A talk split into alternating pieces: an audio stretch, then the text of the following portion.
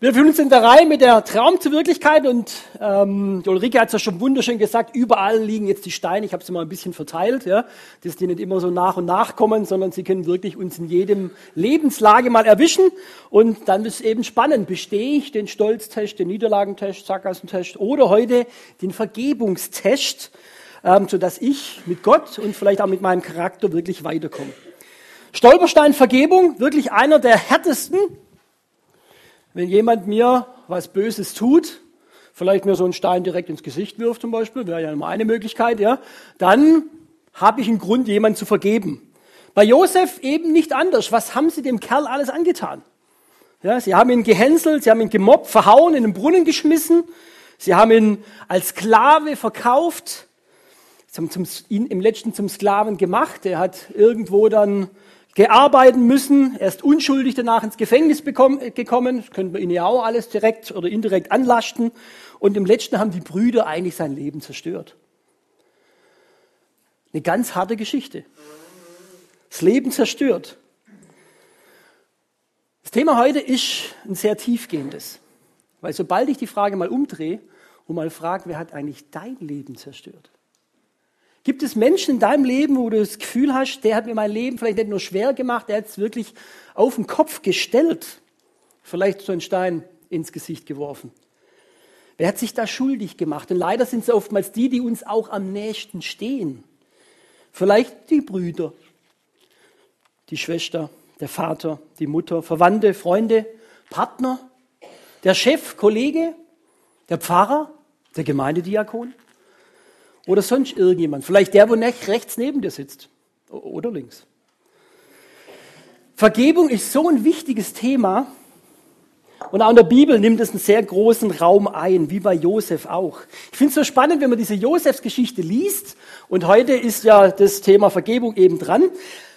Über vier Kapitel geht es bei Josef um Versöhnung. Die ganze Geschichte, wo es jetzt darum geht, wie begegnet Josef seinen Brüdern wieder, vier Kapitel. Ey, das ist für die Bibel relativ lang. Also wenn man weiß, dass zum Beispiel die Erschaffung der Welt zwei Kapitel hat, ja, ist das schon eine Dimension, wo man sagt, oh, Respekt, ja. Irgendwo, da hat sich der Schreiber der Bibel, sag jetzt mal, echt was überlegt. Und warum macht er das auch so ausführlich, so detailliert? Weil es wichtig ist. Und deswegen gucken wir heute ein bisschen rein und ich will euch jetzt nicht die vier Kapitel vorlesen, sondern ich tue sie euch ein bisschen so erzählen, ja, und ihr habt so ein paar Stichpunkte dabei. Die Brüder kommen zurück äh, zu Josef, nachdem er durch diese Hungersnot dann ausgebrochen ist und natürlich der Bru die Brüder und der, äh, der Papa, der Jakob eben auch äh, kein Essen mehr haben. Und so kommen sie dann zu Josef und stehen da praktisch jetzt in der Reihe, wo es das Essen gibt. Und wie sie dran sind, erkennt sie Josef.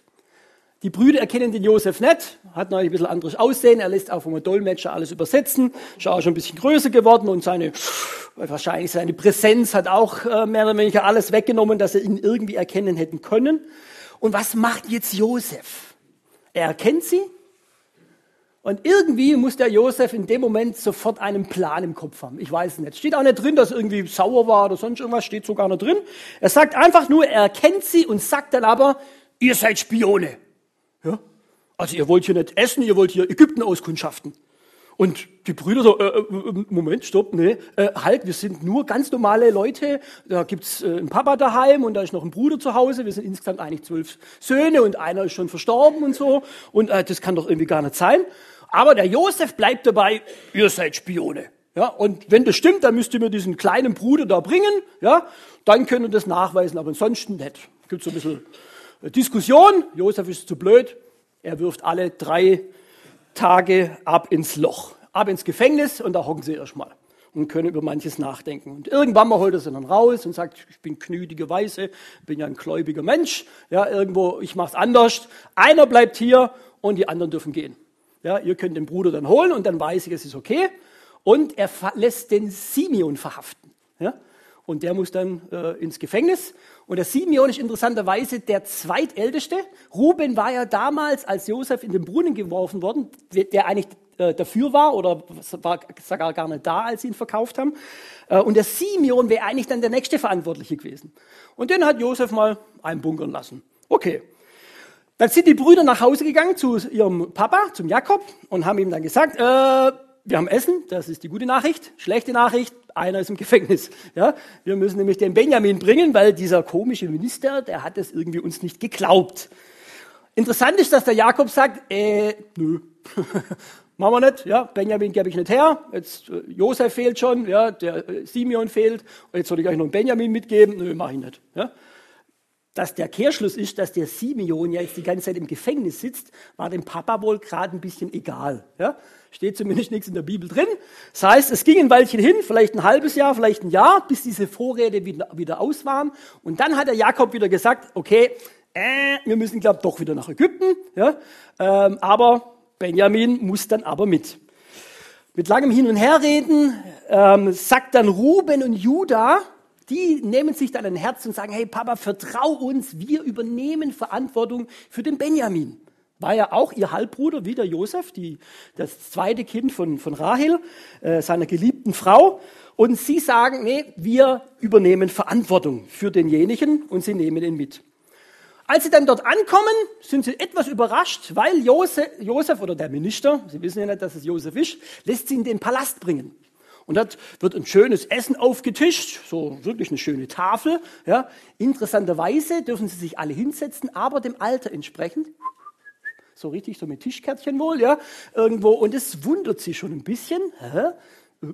Oh, keine Ahnung. Ja? Ähm, Josef, der Minister, sitzt so ein bisschen zeitlich, also er sitzt nicht am Tisch der, der Kananäer, das, also Ägypter und Kananäer sitzen nicht an einem Tisch und der Josef war ein bisschen extra und er hat dann aber großzügigerweise von seinen Speisen, was natürlich ein riesiges Vorrecht war, den Gästen rübergereicht. Ja, und durften dann von dem tollen Essen vom, von dem Minister auch essen. Interessanterweise, jeder hat immer so ein Tellerchen gekriegt und der Benjamin hat das Fünffache bekommen. Ja, so ein bisschen, so ein kleiner Anklang, mal gucken, wie sie reagieren. Ja, wenn jetzt plötzlich einer wieder mehr kriegt, so ein bisschen wie ein goldenes Mäntelchen. Ähm, und so sind sie einfach und sind vergnügt. Ist alles okay, alles prima. Ähm, sie haben ihm natürlich noch Geschenke gegeben und das Geld alles zurück. Das könnt ihr in der Bibel in dem Sinne alles ein bisschen nachlesen. Dann dürfen sie wieder gehen mit ihrem Getreide. Er legt dann auch wieder das Geld oben drauf, aber er legt noch ein silbernes Becherchen hin. Ich war ja dieses Jahr in Ägypten und weil ich gewusst habe, ich werde ja über Josef predigen, auch in der Schule und so, habe ich gedacht, ich nehme extra von Ägypten einen Becher mit. Ja? Bis ich heute gemerkt habe, es muss ein silberner sein. Ja, gut, Pech. Ja. Aber der ist echt von Ägypten hier, natürlich von irgendeinem äh, Souvenirladen. Ähm, und jetzt hat er diesen Becher, hat er jetzt bei dem Benjamin in den Sack reinlegen lassen. Okay, warum? Kurze Zeit, nachdem sie weg sahen, hat er seine Reiter hinterhergeschickt und hat ihnen gesagt, los, tut so oder sagt, hey, Moment mal, ihr habt ja zwar alles mitgenommen, aber mir fällt plötzlich mein silberner Becher. Ja? Und derjenige, der den mir geklaut hat, ja, der wird versklavt. Ja? Den nehmen wir mit und da gucken wir, was wir mit dem anstellen. Und dann reiten die hinterher, die Brüder sind schon irgendwie unterwegs, ja, halten sie an, schlitzen da überall die Säcke auf und wo kommt's raus? Benjamin. Wow, sagt, okay, der muss mitkommen, der muss zu dem Minister, der wird schwierig. Ja. Die Brüder lassen das nicht auf sich sitzen. Sie gehen mit und sprechen quasi jetzt bei dem Minister vor und sagen, hey, äh, stopp, stopp, es kann gar nicht sein, dass der Simeon, äh, dass der Benjamin das geklaut hat. Das, das geht gar nicht. Nee, das, also wenn, dann waren es wir alle oder keiner. Ja. Und der Josef nimmt so ein bisschen das raus und sagt, hey, jetzt kommt, macht euch mal locker, sage ich jetzt mal, ja. Ey, ich will ja nur den einen, der, wo mit den silbernen Becher geklaut hat, den will ich und ihr andere dürft alle nach Hause gehen. Er gibt ihnen quasi nochmal die Chance, ihren Halbbruder, wäre jetzt die Möglichkeit, den zweiten auch noch loszuwerden. Ja? Ohne Probleme, da können sie noch nichts dafür, wenn der Minister das sagt. Aber wie reagieren sie? Das ist so eine kleine, so ein Knackpunkt, ja, wo man auch nicht weiß, was wäre, wenn sie jetzt anders reagiert hätten. Aber die Brüder stehen hin und sagen, nein, das kannst du nicht antun. Das kannst du mal unserem Vater nicht antun. Wenn wir jetzt wieder mit dem nächsten Sohn nicht nach Hause kommen und sagen, der ist jetzt halt versklavt, ja, Entschuldigung, ja, sondern, hey, der ist, das geht nicht. Und lieber versklav uns bitte, bevor wir den Benjamin hier lassen. Das geht auf keinen Fall. Und sie stehen zu ihrem Halbbruder. Und als das der Josef wahrnimmt, so steht es in der Bibel, fängt er jetzt wirklich an zu weinen. Und wie das vielleicht war, das sehen wir in dem kleinen Clip.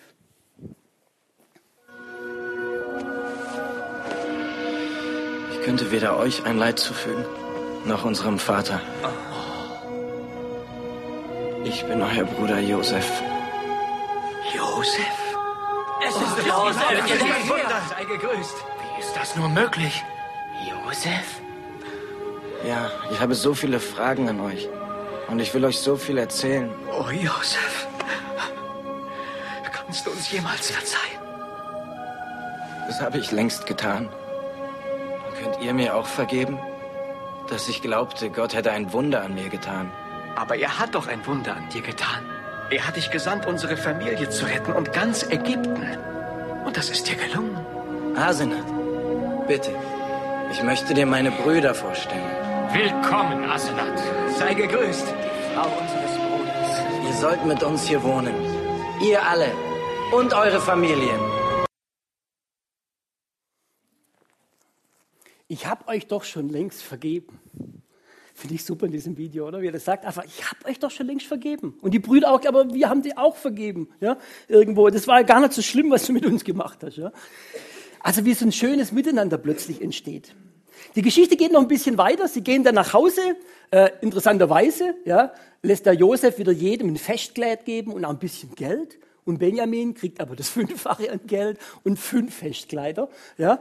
Und äh, ist echt so witzig, wenn man so ein bisschen in der Bibel so liest und sie die Details liest. Ja, äh, sagt er in Vers, äh, Kapitel 45, Vers 24, sagt Jakob, also nachdem er ihnen das alles gegeben hat und dem Benjamin besonders viel, ja, streitet nicht unterwegs. Ja, also zofft euch nicht wieder, ja, ihr wisst ja, haben wir schon mal ein Problem gehabt, ja, irgendwo und, äh, und dann gehen sie nach Hause in eigentlich ein riesen Hallihallo, ja, als der Jakob das dann erfährt, dass sein Sohn gar nicht tot ist, sondern lebt. Ähm, und jetzt kommt aber noch mal so ein kleines, äh, ja, eine kleine bittere Kapsel, sage ich jetzt mal.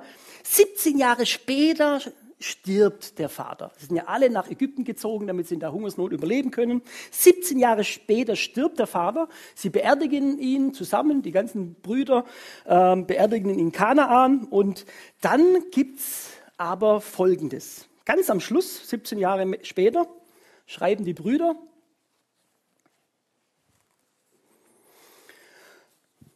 Weil ihr Vater nun tot war, bekamen Josefs Brüder Angst. Was ist, wenn Josef sich jetzt doch noch rächen will und uns alles Böse heimzahlt, was ihm angetan, was sie ihm angetan haben?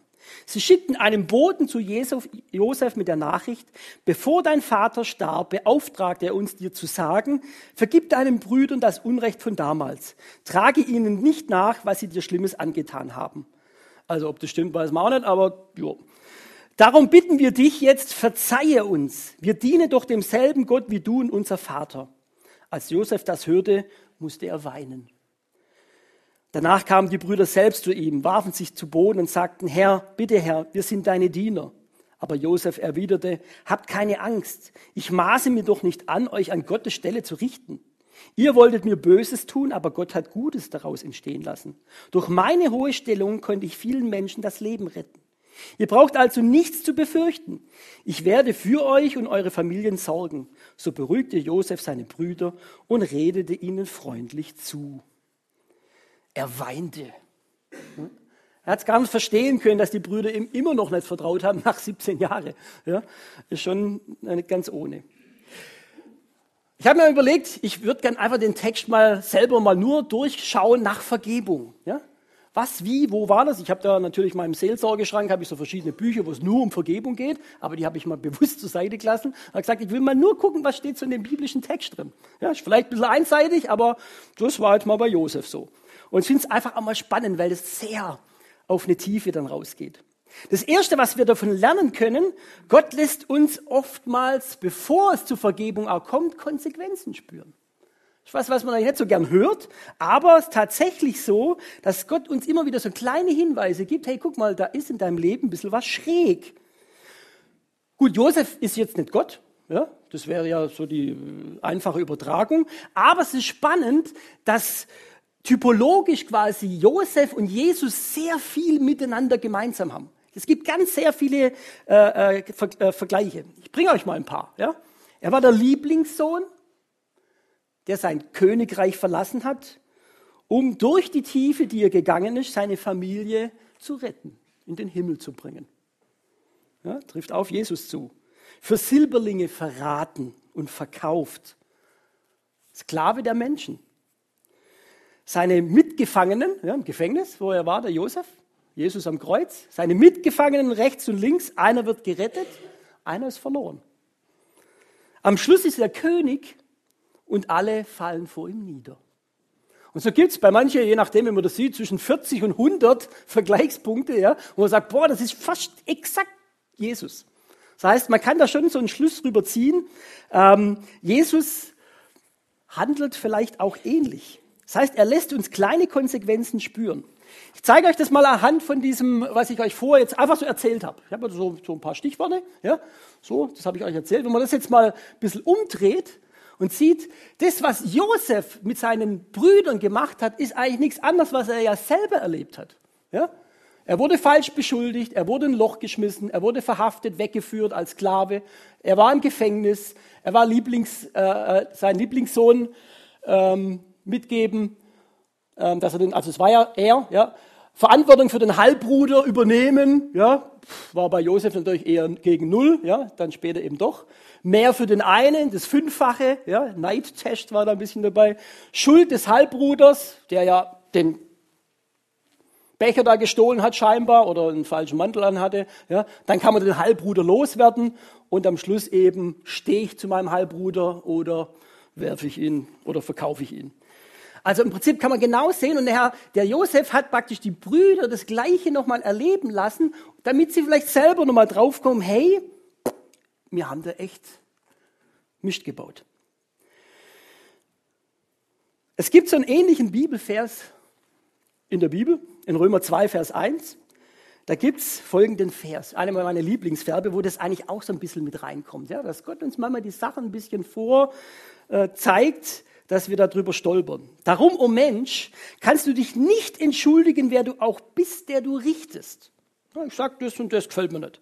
Denn woran du den anderen richtest, verdammst du dich selbst, weil du eben dasselbe tust, was du richtest. Also nicht irgendwas oder sowas ähnliches, sondern genau das Gleiche. Ich möchte mal so Beispiele mal bringen, ja? Wenn ihr zum Beispiel ähm, wir hatten vor kurzem, wir haben so eine WhatsApp-Gruppe in der Family, ja, irgendwo. Und da hat dann der Felix mal geschrieben, Hammer standen. Ja, und wir haben erst alle so, hä, was, Hammer, also Hammer, Bang, standen, keine Ahnung, ja. Was wollt ihr jetzt damit sagen? Äh, und dann haben wir da ein bisschen hin und her geschrieben, bis dann irgendwann mal die Lösung kam, als unsere Kleine, ja, die Deike, da, wenn die irgendwie Quatsch gemacht hat, dann ist ich oder meine Frau ins Kinderzimmer gegangen und gesagt, Deike, das darfst du aber nicht machen, ja, und, sie, und hast du es jetzt verstanden, ja? Und die Deike hat irgendwann mal saß im Kinderzimmer und hat dann mit ihren Puppen gespielt und hat gesagt, Hammer standen, ja? Und es war am Schluss, Hammer standen war genau das, Hammer standen, ja? Und plötzlich hast du als Eltern einen Spiegel vors Gesicht bekommen, ah ja, vielleicht war das doch ein bisschen zu streng, ja? irgendwo merkst, hey, was, was setzt sich da auch ab? Ja? Du hast plötzlich einen kleinen Spiegel vor Augen bekommen. Ja? Ah ja, interessant. Oder ich ärgere mich gerade ein bisschen, muss ich ehrlich gestehen, über meine Kinder, weil die so viel vorm PC hocken. Ja? Das Gefühl, den ganzen Tag nur. Ja? Gleiche WhatsApp-Gruppe. Ich habe gesagt, hey, äh, habe ich eher mit der Ronja in Frankfurt so ein bisschen, habe gesagt, hey, machen jetzt was Witziges. Ähm, welcher Emojis, also es gibt so kleine Bildchen für alle, die jetzt kein Handy haben, es gibt so kleine Bildchen. Welches Bildchen wäre der Papa? Ja? Was schickt mir die Ronja in fünf Sekunden? So ein Typ hinterm PC. Ja? ja? Und dann denkst du auch wieder, oh nein, ja? Genau so ist es. Du regst dich über was auf und es gibt bei anderen Dingen ja genauso, ja? Man ärgert sich über jemanden, dass der immer so hintenrum redet. Aber hast schon gehört, dass der immer hintenrum redet, gell? So hintenrum reden, ja? ja? Und so ist oft, ja? Und da müsst ihr mal euch selber beobachten, über was ärgert ihr euch wirklich? Und ist es nicht ein Spiegel vielleicht? Vielleicht auch nicht, man habt da Glück gehabt, ja? aber vielleicht ist ein Spiegel. Ja? Und da merkt man, dass Gott einem manchmal ein bisschen hinschuckt, ja? wie so ein Vater, der so einem pädagogisch ein bisschen ein paar Hinweise gibt. Ja? Und dann wird das eben das Spannende, wenn sich das dann auflöst. Dann wird quasi das nicht irgendwo so Schimpfe, Schimpfe, sondern dann ist plötzlich der Josef, der Heiland, der Erlöser, der sagt, boah, ich bin ja so froh, dass du mir die Augen geöffnet hast. Dass ich jetzt weiß, dass ich in dem und dem Punkt Schuld habe. Und ich kann es loswerden. Hab Dank dafür. Und dann wird es positiv. Danke, Jesus, dass du mir vielleicht den Kopf gewaschen hast auch. Gut, das Zweite, was wir davon lernen können, Gott hat alles im Blick. Gott hat alles im Blick. Wenn man diese letzten Verse so ein bisschen zusammenrafft, da steckt so viel drin und ich lese deswegen auch nochmal vor. Also nachdem der Vater jetzt 17 Jahre schon tot war, ja, und sie dann schreiben, weil ihr Vater nun tot war, bekamen Josefs Brüder Angst. Was ist, wenn Josef sich jetzt doch noch rächen will? Rächen will und uns alles Böse heimzahlen will, was wir ihm angetan haben. Aber Josef erwiderte, habt keine Angst, ich maße mir doch nicht an, euch an Gottes Stelle zu richten. Ihr wolltet mir Böses tun, aber Gott hat Gutes daraus entstehen lassen. Durch meine hohe Stellung konnte ich vielen Menschen das Leben retten. Wenn es um Vergebung geht, dann geht es, wie man auch hier wunderschön sieht, auch vor allem um Loslassen, nämlich meine Rache ja, und in dem Sinn auch meinen, mein Recht. Ja. Und es sagt Gott sehr oft in der Bibel. Es kommt schon bei Mose gleich wieder vor, so richtig direkt. Ja, da steht, 3. Mose 19, Vers 18, du sollst dich nicht rächen und den Kindern deines Volkes nichts nachtragen und sollst deine Nächsten lieben wie dich selbst. Ich bin der Herr. Und das ist nicht nur eine alttestamentliche Geschichte, das gibt es auch im Neuen Testament. Ja, Römer 12, Vers 19. Recht euch nicht selber, ihr Lieben, sondern lasst Raum für den Zorn Gottes. Denn in der Schrift steht, es ist meine Sache, das Unrecht zu rächen, sagt der Herr, ich werde Vergeltung üben. Es ist sein Problem, nicht meins. Ich bin da außen vor. Und das gibt euch eine Wahnsinnsentlastung auch. Weil Rache fühlt sich manchmal schon richtig gut an. Ja? Wenn man da irgendwie sowas dreht und macht und, oh, ja, und dann kann man da irgendwas dem anderen reindrücken. Ja? Ähm, und ich habe vielleicht sogar auch noch recht, ja. Sag mal, wenn der das da hier, hier ist mein Garten, ja, und wenn der Nachbar da einfach irgendwas da seinen Ast drüber wachsen lässt oder sonstige Dinge, das ist ja wohl mein Recht, ja. Und dann kann ich auch dem seinen Zaun anzünden oder keine Ahnung was, ja. Und dann haben wir vielleicht schon wieder das nächste Problem. Aber ich merke, wie ich ja nicht entspannt werde, wenn ich da zum Rächer wird, ja. Sondern es zieht mich immer mehr runter. Und vor allem das größte Problem ist, Vielleicht fehlt mir ja ein paar Bausteine in dem ganzen Puzzleteil. Also ich habe doch gar nicht den kompletten Überblick. Ist ein bisschen so wie bei den bei den Pferden. Pferde haben normalerweise, habe ich mir gerade vor kurzem sagen lassen, ja, einen kompletten Rundumblick. Das heißt, die sehen eigentlich alle so, fast wie so eine Fliege wohl, ja, also die sehen einfach relativ gut. Aber wenn sie in den Straßenverkehr kommen, eben weil sie immer alles sehen, kriegen sie Scheuklappen. Das heißt, die haben dann rechts und links haben sie da so Dinger, ja, dass sie einfach fokussiert sind und nicht eben nicht alles sehen, was rechts und links läuft, ja, damit sie nicht irgendwie durchgehen. Und wir Menschen sind manchmal wie so Pferde mit Scheuklappen. Ja, wir denken, wir wären Pferde ohne Scheuklappen, aber wir sind Menschen, also Pferde mit Scheuklappen. Das heißt, wir sehen eben nicht alles und denken aber, wir sehen alles. Und das ist genau das Problem. Wir sehen manchmal immer nur die Hälfte oder von dem, was irgendwie vielleicht auch gar nicht stimmt. Mach mal Beispiele auch wieder ähm, mit meinen Konfis. Ja, nicht dieser Jahrgang, irgendein anderer Jahrgang. Ja, äh, da kriegt man manchmal eine WhatsApp. Ja? Ich kann in den Konfi kommen, weil Geburtstag zum Beispiel. Ja? Und du denkst dann, Geburtstag. Was Geburtstag? Ja, wahrscheinlich Freundin Geburtstag oder keine Ahnung was Geburtstag. Ja, irgendwo und dann schreibst du schon wieder zurück. Geburtstag ist kein Grund zum nicht kommen. Ja, aber ich muss zum Geburtstag. Nein, ist kein Grund zum Geburtstag. Und dann fängst du ein bisschen an und irgendwie und dann regst du dich vielleicht noch auf und denkst irgendwie, ach, das ist doch sowieso der, der immer nie da ist oder sowas. Ja, und dann fängst du an und baust dir da irgendwas zusammen. Ja, irgendwo und irgendwann mal klingt plötzlich das Telefon. Ja, dann ist die Mutter dran. Es ist der 90. von der Oma. Und du denkst, ouch. Ja, ja? Mir hat einfach der Gesamtblick gefehlt. Es ist einfach ein Unterschied, ob ich jetzt zum Kumpel zum Geburtstag gehe oder den 90. von der Oma habe. Ja? Und dann tut's dir wieder sehr, sehr leid. Ja? Dann sagst du, oh, was für ein Blödmann. Ja? Ich wusste das doch eigentlich gar nicht. Es gibt ja manchmal auch so nette, nette Krimis. Ja? Da ist da so ein Mann, der ist im Gerichtssaal, ja, und die, die, die, die, die, ähm, die, äh, die Geschworenen, ja, elf Stück von zwölf wissen ganz genau, der ist schuldig, ja. Und der Richter ist sich ganz sicher und der Kommissar ist sich ganz sicher, der Mann ist schuldig. Und da hockt da so eine Frau mit dem Hut. Dum, dum, dum,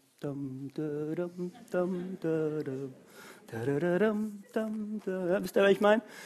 Und dann steht die Miss Marple auf und sagt, nö, ja, das Gericht wird unterbrochen, wird vertagt, ja, und über, das, über, über die Sendung hinweg wird dann deutlich, der Mann ist wirklich unschuldig. Ja? Und am Schluss sagt man sich, wie konnte man den Mann überhaupt verurteilen? Ja, und so ist es oft. Wir haben einfach eine beschränkte Sicht, aber Gott hat die komplette Sicht. Deswegen, wenn du dich rächst, wer sagt, dass du Recht hast? Vielleicht bist du völlig im Unrecht. Vielleicht ist die Lage gerade auf dem Kopf. Das weißt du ja noch gar nicht. Ihr wolltet mir Böses tun, aber Gott hat Gutes daraus entstehen lassen. Ist jetzt keine Legitimation, irgendwas zu machen, ja? aber manchmal steckt noch viel, viel mehr dahinter, wie dass wir irgendwo etwas uns anmaßen könnten. Also auch das äh, beflügelt eigentlich wirklich auch zu vergeben. Ein zweites, was es noch gibt, ist, wenn man ja jemand nicht vergibt, dann trägt man jemand ja was nach. Also schau, in unserem Wortgebrauch ist es ja richtig nett, ja, ich trage demjenigen was nach. Ja, ich vergebe ihm nicht, sondern ich trage es ihm nach. Ja. Also, nehmen wir das Beispiel mit diesem Stein. Ja, er hat jetzt irgendwas Schlimmes an mir getan. Ja, ich nehme jetzt zum Beispiel meinen Optiker meines Vertrauens. Ja, und stellen Sie sich vor, ja, der Optiker meines Vertrauens, ähm, ich habe mal ein Brillenputztuch mitgemacht bei ihm, äh, bei ihm in der Firma, also jetzt fiktiv, ja. Und jetzt ist der Daniel aber so sauer, dass ich als Kunde ihm das Brillenputztuch einfach mitgenommen habe und nicht mehr zurückgebracht hat. Und das trägt er mir jetzt nach. Ja. Also mir persönlich ist es wurscht. Ja. Brillenputztücher haben wir ohne Ende. Ich gehe davon aus, der Optiker hat eh 20 Millionen, ja, also ich bin eh im Recht, ja, soll mal froh sein, dass ich überhaupt sein Brillenputztuch benutze, ja. Und von daher ist es für mich relativ entspannt. Ja? Ich weiß nicht, wie es meinem Optiker geht. Ja? Wenn der mir was nachtragen muss. Ja? Und das ist genau das. Ja? Äh, ist jetzt da eher ein bisschen. Geht's? genau, aber ihr merkt, ja, ist jetzt ja nichts Besonderes im Brillenputztuch, aber es gibt natürlich ganz andere Dinge, die natürlich viel dramatischer sind. Aber warum sollte ich demjenigen ja, auch noch das Recht geben und das Vorrecht, dass er, ich sage jetzt mal, ähm, dass ich dann noch belastet wird? Hey, gib die Sachen bei Jesus ab. Da muss ich das nachtragen. Das ist wahnsinns anstrengend. Es belastet mich, es belastet mein Leben, es belastet auch mein geistliches Leben. Ich kann frei werden. Weil oftmals ist es ja auch so, wenn ich das nachtrage, bin ich ein verletzter Mensch. Und ihr wisst, verletzte Menschen verletzen unheimlich gern andere Menschen. Und die werden dann wiederum verletzt. Und verletzte Menschen verletzen wieder andere Menschen. Und so fühlt sich das immer weiter. Ein Mensch verletzt den anderen. Das gibt es in so vielen Dingen. Einer, der gemobbt wird, mobbt gern. Einer, der manchmal in seiner Kindheit Gewalt erlebt hat, übt manchmal Gewalt aus. Manchmal paradox. Völlig verdreht, aber das kommt, weil jemand verletzt ist im tiefen Inneren und manchmal sogar gar nichts dagegen kann. Und es gibt oftmals nur zwei Möglichkeiten oder zwei Sachen, die man manchmal macht. Einmal ist Flucht, sagt, boah, ich sage jetzt mal, und ich sage mal, meistens sind es ja auch die, die am nächsten stehen. Ja, dein Partner wird dich in deiner Ehe, für alle, die mal heiraten werden, ich verspreche es euch, ja, irgendwann mal wird euch euer Partner verletzen. Vielleicht sogar sehr tief verletzen. Warum? Weil ihr natürlich auch ganz eng miteinander verbunden seid. In der Ehe, eure Kinder, vielleicht auch die Gemeinde. Sie verletzt. Und dann? Dann kann ich fliehen. Das ist das eine. Nie wieder heiraten. Nie wieder Kinder. Nie wieder Gemeinde. Ja? Wie viele Menschen gibt es, die wirklich da verletzt sind? Gehöre ich da dazu? Oder ich fange an zu kämpfen. Ja, ich trage nach, bestimmt mit Geschwindigkeit. Ja? Und da gibt es eine etwas schwierige Ehe, schwierige Kindererziehung und manchmal ein schwieriges Verhältnis zu meiner Gemeinde. Und dann fange ich an zu kämpfen. Und das ist nicht das, was Jesus eigentlich will. Jesus sagt uns was ganz anderes. Er sagt, wenn es Sachen gibt, die passiert sind, ob gewollt oder ungewollt, beten wir jede Woche ein Gebet. Und das heißt, und vergib uns unsere Schuld, wie auch wir vergeben unseren Schuldigern. Und in dem Sätzchen, da steckt so viel drin. Wenn ihr seht, das Wie ist ein bisschen größer geschrieben. Ich weiß, und bitte nicht falsch verstehen, wenn ich zu Jesus komme, ich so, wenn Jesus gar keine Ahnung habe, ja, so ein Zachäus bin, so eine Maria Magdalena, ich habe so eine Berge von Schuld und von Sünde, da sagt Jesus, hey, komm, es gibt nichts, was dich, du musst nicht besonders sein, du musst gar nichts, alle Schuld kommt weg, kein Problem. Aber wenn ich schon ein bisschen ein alter Hase bin, dann sagt Jesus, hey, und vergib uns unsere Schuld, wie auch du deinen Schuldigern schon vergeben hast. Das heißt, wenn ich bei Jesus, wenn ich Menschen nicht vergebe und das dem Zeug so nachtrage und sage, ja, ich, irgendwie habe ich so schon vergeben, aber hey, wenn das nur einmal passiert, ja, ich schmier es aufs Butterbrot so lange, bis du es kapiert hast, ja, dann wie, wenn du das so bei den Menschen machst, dann sagt sich Gott, ah, ja, ich habe dir auch vergeben, aber wenn nur einmal ein Butterbrot, ja. Das könnt ihr jetzt mal übertragen. Ja? Wie vergebt ihr euch und wie spürt ihr vielleicht auch Vergebung? Ist da ein kleines Geheimnis drin? Dass die Bibel so hart, so krass er sagt, da gibt es keine Option, vor allem für die, die wir eben schon lang mit Jesus auch leben. Wir sind die Vorbilder, für die anderen auch. Der Schalksknecht, ja? der Mann, dem Millionen vom König vergeben werden. Und dann sieht er so einen anderen, der ihm 70 Euro schuldet und den will er ins Gefängnis schmeißen. Und dann wird der König stingesauer. Warum? Weil er der die Vergebung nicht angenommen hat. Der, der hat es nicht kapiert. Und was macht er mit demjenigen aber? Schmeißt ihn ins Gefängnis. Das ist nicht witzig. Wie oft soll man vergeben? fragt Petrus. Ja, den Johannes habe ich schon fünfmal vergeben, glaube ich. Kurz so, ja. Siebenmal reicht es. Und Jesus sagt siebenmal siebzig oder siebzig mal siebenmal. Es ist keine Option zu vergeben, sondern es ist eigentlich unsere Pflicht. Auch wenn es uns ganz schwer fällt. Kein Thema. Aber wenn ich das bei Jesus abgebe, dann habe ich auch die Möglichkeit für einen guten Neuanfang. Wenn ich die Verletzung verbinden kann, kann ich auf denjenigen oder auf diejenige wieder normal zugehen. Das kann ich doch nicht, wenn ich da so einen Stein in der Hand habe. Ja? Was soll da rauskommen bei einem netten Gespräch?